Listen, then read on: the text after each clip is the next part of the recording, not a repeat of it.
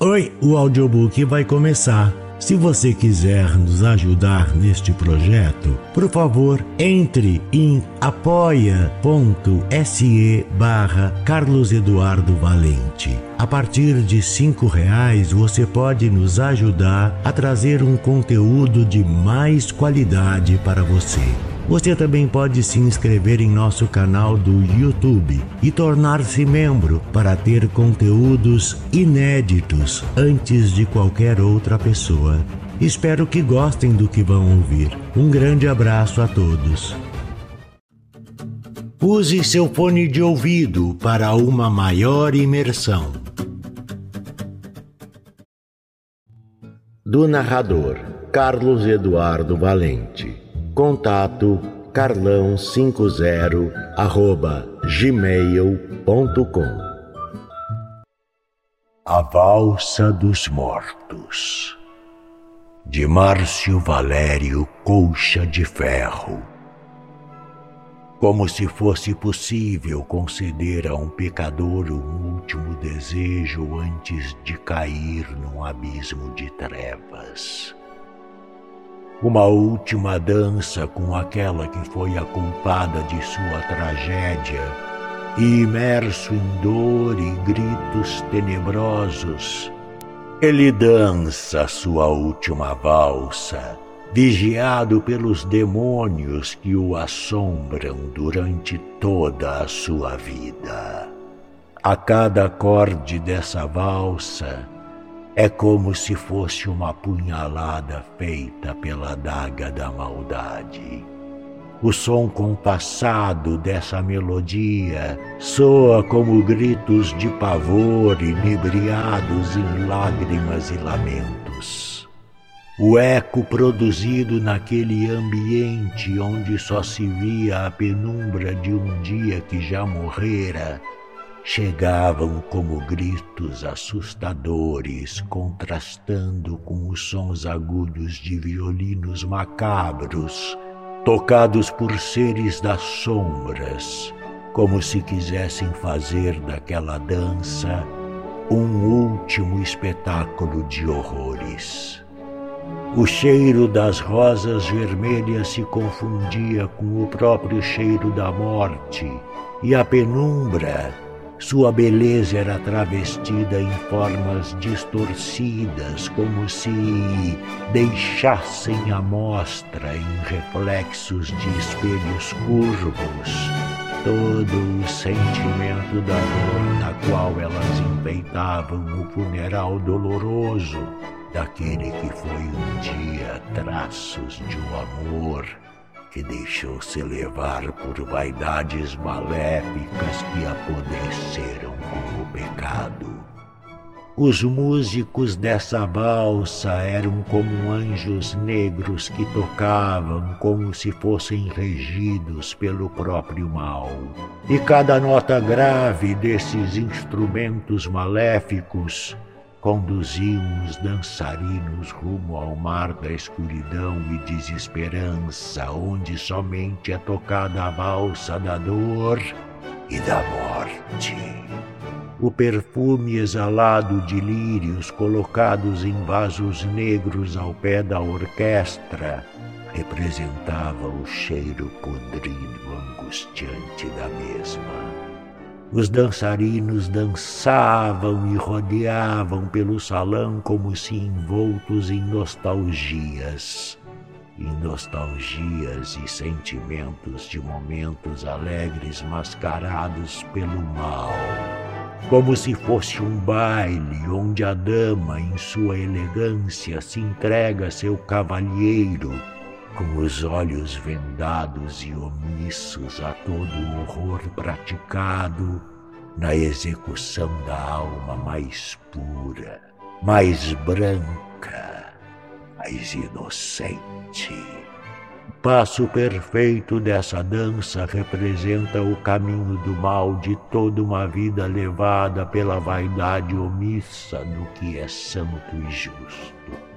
A penumbra deste salão de baile macabro representa sentimentos pequenos e nenhum apreço ao que é divino.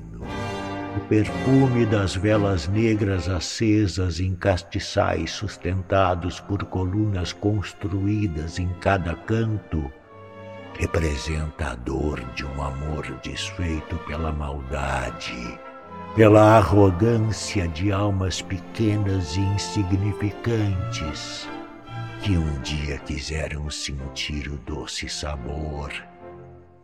O doce sabor daquele que foi o mais belo dos sentimentos e que agora corre lentamente ao som dessa melodia marcada por notas fúnebres, tocadas por aqueles que nunca conheceram a beleza, e nem o sorriso, e nem o olhar terno e nem ao menos o som e o timbre da mais simples declaração de amor.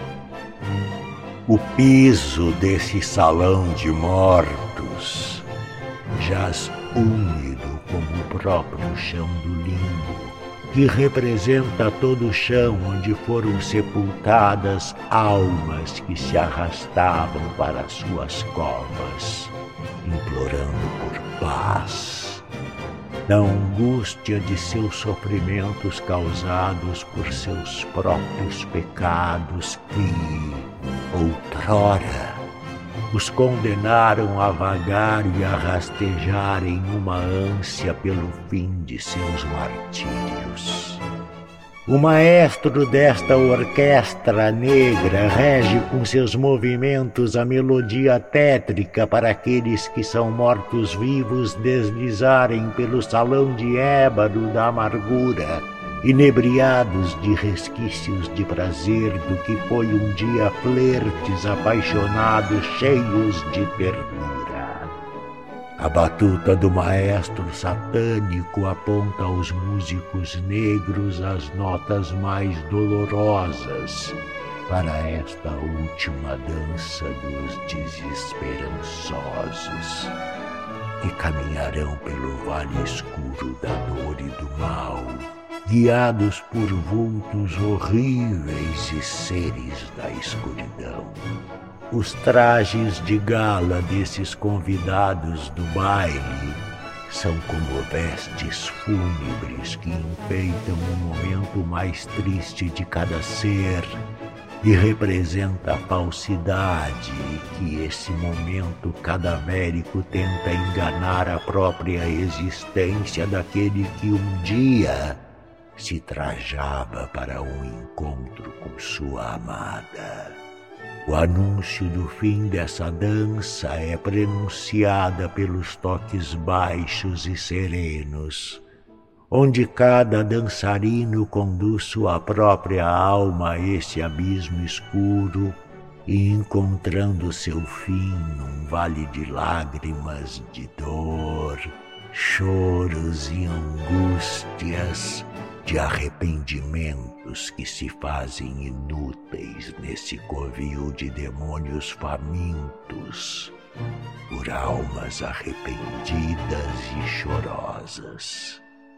Os músicos, o maestro e todo o corpo de baile se deliciam no grande banquete de pecados que trouxeram essas almas maldosas e carcomidas pelo ódio pelo rancor, pela vaidade e pela maldade que um dia semearam sobre seus caminhos e que os conduziram a esse triste momento.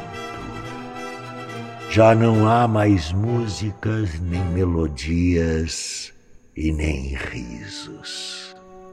Agora somente dor, somente choro somente maldade.